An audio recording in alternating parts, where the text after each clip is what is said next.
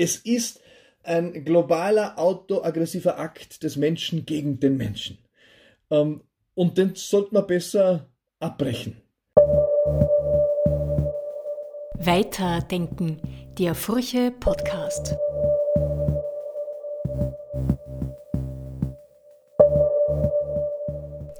Ja, willkommen zu einer neuen Ausgabe unseres Furche Podcasts Weiterdenken. Mein Name ist Doris Hellenberger-Fleckel. Ich bin Chefredakteurin der Furche und darf euch durch diese Ausgabe führen. Zu Gast ist diesmal Matthias Strolz. Er ist NEOS-Gründer und war von 2012 bis 2018 Vorsitzender und ist dann aus der Politik relativ überraschend ausgestiegen, um sich mit anderen Themen zu beschäftigen. Besonders interessiert sich Strolz für die Entwicklung von Organisationen und neuerdings auch für die großen Geheimnisse des Lebens. Ihnen wollte er im Zwiegespräch mit einer Föhre, im Gespräch mit einem Baum auf die Spur kommen und zu diesem Thema hat er nun auch ein Buch geschrieben, das im Kailash Verlag erschienen ist. Diese Woche ist er auch beim Symposium Dürnstein zu Gast, das sich dem Thema Klima widmet. Er wird hier über Österreich in der Klimakrise sprechen. Wir haben über all das mit ihm äh, gesprochen, davor aber über die Causa Prima natürlich, den Krieg, mit dem wir uns jetzt äh, konfrontiert sehen und natürlich mit der Frage, wie wir darauf reagieren sollen, inwiefern dieser Krieg alle Prioritäten wieder über den Haufen wirft und den Kampf gegen die Klimakrise wieder nach hinten schiebt, beziehungsweise auch äh, bizarre Folgen hat, nämlich dass grüne Minister jetzt mit dem Flugzeug in autokratische Staaten fahren und äh, um alternative Energiequellen ansuchen. Äh, zuletzt sind ja Bundeskanzler Nehammer und Infrastrukturministerin Gewessler nach Katar geflogen und ähm, so etwas wie eine Pendlerpauschale wurde auch erhöht. Ist das alles problematisch oder ist das unvermeidlich? Er ist natürlich problematisch. Was diesen konkreten Besuch betrifft, hätte ich verstanden, dass der sowieso schon länger geplant war und dann halt entsprechend inszeniert wurde, weil er in die tagespolitische äh, Newslogik hineingepasst hat. Logisch erschien mir dann eher, wenn man einen Termin extra macht, und so wurde er verkauft, dass man zum Beispiel in, in, in Norwegen antritt äh, und nicht ähm, in Saudi-Arabien. äh, oder, oder in, in, diesen, äh, in diesen Gebieten, wo wir ganz grobe Menschenrechtsthemen haben, von, von Exekutionen, die hier an der Tagesordnung sind, bis hier natürlich Kriegstreiber, auch in manchen Gegenden, wo es seit Jahren Krieg gibt. Also, da sind wir dann sehr doppelbödig. Natürlich sind wir alle unter dem Eindruck des Ukraine-Kriegs anders geschockt als unter dem Eindruck des Jemen-Kriegs.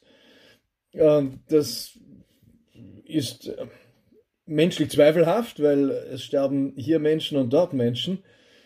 Jetzt kann man natürlich die Zahlen aufwiegen, dann bleibt es zweifelhaft, aber es ist halt die Ukraine ein Land, wo wir Nachbar sind und es ist nur ein kleines Pufferland dazwischen. Insofern verstehe ich auch, dass wir alle eine andere emotionale Betroffenheit haben und, und es hat natürlich eine andere Eskalationsfantasie auch im Sinne eines, eines, äh, eines globalen Konflikts. Aber die Energiepolitik ist ja irgendwie, zumindest in Österreich insbesondere, nicht sehr planvoll vonstatten gegangen, sondern das hat man ein Stück weit auch unter anderem der, der OMV delegiert, aber nicht im Sinne eines, äh, eines Unternehmens, das äh, teilweise im Staatseigentum ist, sondern im Sinne eines Unternehmens, das tun und lassen soll, was es will. Und die haben halt äh, zumindest die Gang, die damals diese Entscheidungen gefällt hat, die haben es halt mit den Russen gemacht und gepackelt dort. Äh, kann man mögen, kann man nicht mögen, schon zur damaligen Zeit fragwürdig, weil äh, spätestens seit dem Syrienkrieg ab 2015 klar war, dass Putin sich äh, mit Bomben zurück in die Relevanz bringen will als globaler Player und das auch geschafft hat im Syrienkrieg. Das war Davor waren auch grausame Kriege, die er geführt hat, aber der Syrienkrieg hat ihn äh, und, und seine Bombenstrategie dort zum globalen Player wieder gemacht. Werner Kogler von den Grünen hat das sehr drastisch formuliert und indem er der Wirtschaftskammer vorgeworfen äh, hat, sie hätten einen roten Teppich mit Schleimspur ausgelegt. Aber war das sozusagen jetzt auch von der geopolitischen Situierung Österreichs hier in der Mitte Europa nicht auch ein plausibler Weg, dass man sich hier nach, nach Russland irgendwie orientiert? Ja, das wäre zu einfach. Also ich glaube ja, dass die wenigsten von uns den Krieg in dieser Dimension gesehen haben, dass er kommt. Äh, zu diesem Empfang damals, also ein guter Diktator und alle lachen oder Diktator, das war damals schon mehr tragisch als komisch. Nicht? Ähm, das war ja nach der Krim, es war nach Tschetschenien. Also ein Stück weit mehr Distanz äh, kann man schon wahren, auch wenn man menschenfreundlich hofiert. Im Nachhinein haben wir, haben wir einen klareren Blick. Es sind verhängnislose, äh, verhängnisvolle Bilder im, im Nachgang, auch diese, diese Umarmung durch den Altbundespräsidenten. Das ist beklemmend, aber also ich will da keine Steine werfen aus dem Jahr 2022 zurück ins Jahr 2015 oder 2014. Das, das wäre mir dann auch zu billig. Tatsache ist, dass es bis heute sogenannte Putin-Versteher gibt, vor allem in der FPÖ, aber auch bei Corona-Skeptikern, die bis heute demonstrieren. Nicht durch Zufall werden Russlandfahnen dort geschwenkt. Wie geht es denn Ihnen damit? Es ist ja so, dass Sie selber im Zuge der Pandemie in die Kritik geraten sind, weil Sie mitunter auch sich skeptisch gegenüber Impfungen geäußert haben. Was denken Sie sich, wenn Sie diese Demonstrationen sehen? Das ist beklemmend, dass auf den Corona-Demos da jetzt russische Fahnen auftauchen, das ist halt äh, die, die nächste Sau, die durchs Dorf läuft und der sich irgendwie wirre Köpfe verfangen. Ja? Äh, das scheinen ähnliche Muster zu sein. Es geht um eine Art von Anti-Establishment-Reflex und ein Gefühl, wir werden belogen und betrogen und von den eigenen Eliten und dass man sich dann an den Hals wirft, äh, solchen anderen Eliten und, und das für einen Kampf für Gerechtigkeit empfindet, das ist, das ist abstrus für mich. Auch, auch zum Beispiel diese Verschwörungstheorien äh, mit dem Schwab und dem World Economic Forum, The Great Reset. Jetzt habe ich mir mal das Buch einmal gekauft, weil man denkt, jetzt muss ich das mal lesen. Nicht? Äh, es ist ein vernünftiges Buch. Und er hat da drin Thesen, die sind, ähm, äh, die, die, sind ja, die sind ja sehr vernünftig und sinnvoll. Er wirbt eigentlich für eine sozial-ökologische Wende. Ähm, und die machen da draus eine Weltverschwörung mit Kinderblut und also es ist abstrusest, was alles vermengt wird in diesen Jahren und, und wer, wer sich aller in diesen Weltverschwörungszirkeln wiederfindet, man kann sich nur ja, wundern und ärgern und, und äh, schauen, dass man, dass man äh, dass man halt auch hier auf Distanz bleibt. Und gleichzeitig kann man und darf man nicht alle Brücken abbrechen und, und es sind Menschen, wir müssen in Verbindung bleiben. Es sind Mitbürgerinnen, Mitbürger. Wir, wir hoffentlich finden wir auch wieder mal zusammen in den nächsten Jahren. Also das ja. ist ganz schwierig für uns als Gesellschaft. Äh, kommen wir jetzt zu Ihrem, zu Ihrem Buch, weil es geht ja darum, was ich mich noch äh, natürlich gefragt habe, äh, wie ich mir das angeschaut habe. Man kann, man kann ja zu diesem Buch, das Sie jetzt ähm, vorstellen, zwei Haltungen haben. Das eine wäre, dass Sie endgültig in die Esoterik abgeglitten sind. Das könnten manche jetzt so sehen. Äh, Sie haben ja, Sie kokettieren ja auch darin ein bisschen, dass Sie also als Bäume Umarmer gegolten haben. Sie bezeichnen sich selbst als Gärtner des Lebens äh, und äh, und das andere wäre natürlich, so würden Sie es vermutlich sehen, dass es hier jetzt um das eben das große Ganze geht und so weiter. Wie, was wollten Sie, was wollen Sie mit diesem Buch? Ich folge der Stimme meines Herzens. Das hat mich zu meiner Lieblingsföhre befohlen, diese Stimme, mein Herz. Und, und hier sind wir tatsächlich in einen Austausch gegangen. Also ich habe das äh, das Buch gemeinsam mit einer Förder geschrieben. Jetzt kann man sagen, das ist nicht möglich. Ähm, natürlich höre ich die Stimme der Förder in mir. Kann man sagen, das Bild ist da alles ein? Ist möglich? Ja, äh, dann muss man auch dem Picasso verbieten, dass er, dass er irgendwo geführt ist beim Malen. Ähm, dann muss man, also es ist, äh, wer, wer Albert Einstein für einen Esoteriker hält, ähm, der mag mich bitte auch in dieses Lager geben. Aber an und für sich komme ich mit meinen Erkenntnissen dort an, wo viel größere Geister als ich vor mir waren äh, und ich hupfte halt irgendwo hinterher mit meinen Lebenserfahrungen. Albert Einstein hat, war ein äh, areligiöser Religiöser, hat geworben für, ähm, für ein kosmisches Religionsverständnis Ähm, er hat gesprochen von einer überlegenen Vernunft, äh, die es da draußen gibt, die sich äh, in der erfahrbaren Welt uns offenbart. Ähm, genau dort bin ich. Äh, dort waren Niklas Tesla, dort waren Max Planck, dort waren Erwin Schrödinger. Im frühen Mittelalter oder halt früher eine Hildegard von Bingen, aber die ist jetzt keine, keine Physikerin und keine Wissenschaftlerin. Ähm, also ich weiß mich da in guter Gesellschaft als kleines Licht äh, und natürlich kann man es äh, in ein Eck zerren, um es abzuwerten. Ich versuche hier einen Beitrag zu leisten äh, für eine gute Welt. Ich weiß, dass es viele Menschen sehr berühren wird. Äh, ich weiß, dass noch mehr Menschen damit nichts anfangen können werden. Das ist in Ordnung. Ähm, ich tue niemand was Böses damit. Es schadet niemand und es wird äh, Zehntausende Menschen inspirieren. Das ist ein relativ einfaches Kalkül. Mir hat es bei jedem Mal, wenn ich da ein paar Stunden bei der Föhre saß, im Gespräch vertieft, bin ich dann mit einem Kapitel nach Hause und mit einer Lebensfreude und einem inneren Frieden.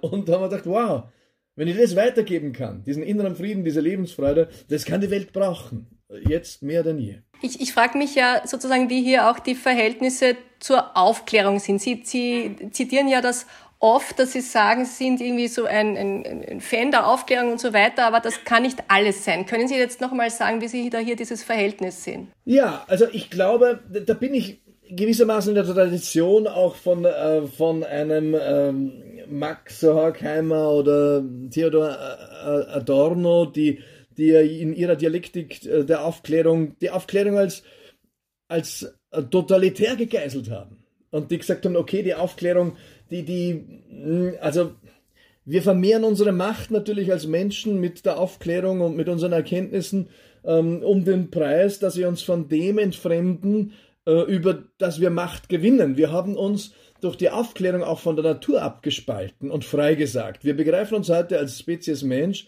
Homo sapiens, nicht mehr als Teil der Natur. Das halte ich für grundfalsch. Ähm, die Aufklärung, die, die war immens wichtig und großartig. Sie hat uns befreit aus der selbstverschuldeten äh, Gefangenschaft, wie hier auch schon äh, die großen Aufklärer damals gesagt haben.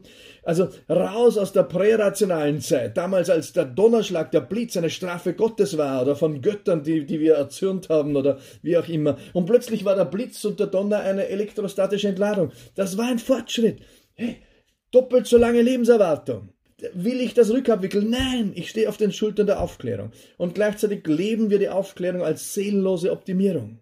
Mit der Aufklärung und den Methoden, die wir daraus gewonnen haben, haben wir auch Konzentrationslager gebaut äh, und sechs Millionen Menschen industriell vernichtet, weil natürlich auch die Industriegesellschaft ein Kind der Aufklärung war. Wir, wir haben natürlich alles, was in, von der These in die Antithese geht, geht in den Exzess. Das ist so bei Menschen. Das geht in die Übertreibung. Und wir haben jetzt 400 Jahre Hegemonie der Naturwissenschaften. Ähm, das war ein Exzess, ist ein Exzess. Und natürlich ist die Naturwissenschaft gekränkt, weil seit Beginn des letzten Jahrhunderts sie schleichend abgelöst wird von Systemwissenschaften als die, als die Leitwissenschaften der postmodernen Zeit. Ich bin ein Systemiker. Ähm, ich weiß schon, dass Naturwissenschaftler da drauf schauen und sagen, Systemiker und Sozialwissenschaft und so, das ist ja, das ist ja Esoterik. Diese Überheblichkeit hat mich immer gestört ein bisschen. Es ist eine andere Form der, der Sprache möglicherweise äh, und der Weltvermessung. Nicht äh, in derselben Form exakt wie Mathematik und Physik. Aber die Kraft von, äh, von Systemtheorie und ihren Ausprägungen dann ähm, ist riesig. Und der große Unterschied ist auch, dass die Systemtheorie beispielsweise wenn sie auf Organisationen schaut, den Respekt vor dem Geheimnis hat, weil sie sagt, die Organisation ist eine Blackbox. Wir können Hypothesen darüber formulieren, ähm, wie die eigentümliche Verarbeitungslogik einer Organisation stattfindet. Wir können es nicht vermessen in Zentimetern. Soll man sagen, das ist nicht Wissenschaft dann? Dann müssen wir es aushauen aus, äh, aus den Universitäten. Äh, oder wir können sagen, ja, wir müssen im Gespräch sein. Wir müssen ins Gespräch gehen. Wir müssen im Gespräch bleiben. Der Einstieg ist ja dann doch das Klima und das geht ja, geht's ja in Dürnstein, Österreich in der Klimakrise. Was wäre jetzt sozusagen nach Lektüre Ihres Buches oder nach Niederschrift Ihres Buches nochmal das, was uns helfen könnte, diese mutmaßliche Katastrophe, die da auf uns äh, herantreut, noch, noch abzuwenden. Also viel von dem, was man jetzt liest, gibt ja nicht Hoffnung, Grund zur Hoffnung, dass wir das noch lösen können, wenn, wenn sich das Klimafenster verändert und gleichzeitig ein Krieg losbricht, wo jetzt alles wieder äh, rückabgewickelt wird. Was gibt Ihnen denn noch Hoffnung, dass wir das, dass wir quasi überleben? Für mich das Kernkapitel, das Konzeptive dieses Buchs ist, äh, wo, wo die Föhle und ich zu diesem äh, nächsten evolutionären Sprung für die Menschheit kommen. Vom Homo sapiens zum Homo universus. Also diese Verbundenheit zu spüren. Wir sind eine Menschheitsfamilie. Wir sind als Planet Erde ein Organismus, auch als Systemiker betrachtet. Äh, kann ich natürlich so drauf schauen. Auch die, die Tiefenökologie, äh, die natürlich auch ihre problematischen Ausleger hat, ähm, die begreift das so natürlich. Ähm, und wenn ich diese Verbundenheit mit allen Formen des Lebens äh, kultiviere, wenn ich am Abend auf den Balkon gehe, in den Sternenhimmel schaue und mich mit dem Universum verbinde, dann kann ich nicht auf die Idee kommen, dass ich die Krone der Schöpfung bin als Mensch. Ich muss erkennen, ich bin ein winziger Tropfen Zeit. Ich, ich muss erkennen, dass wir alle verbunden sind.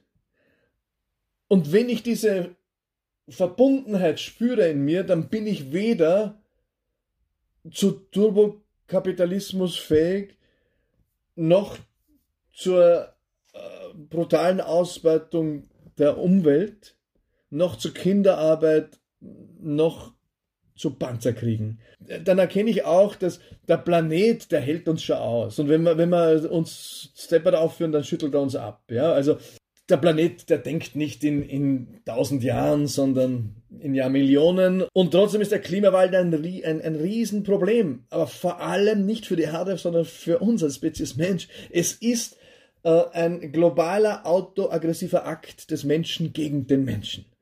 Ähm, und den sollte man besser abbrechen.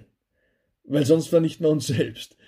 Ja, das war Matthias Strolz, der diese Woche beim Symposium Dürnstein zum Thema Österreich in der Klimakrise sprechen wird und ein neues Buch geschrieben hat namens Gespräche mit einem Baum, erschienen im Kailash Verlag. Wer noch weitere Texte lesen will zum Thema des diesjährigen Symposiums Dürnstein, der kann nachlesen auf www.furche.at. Hier gibt es auch einen Essay von Ursula Barth und einen Beitrag über die Folgen des Krieges für die Klimakatastrophe.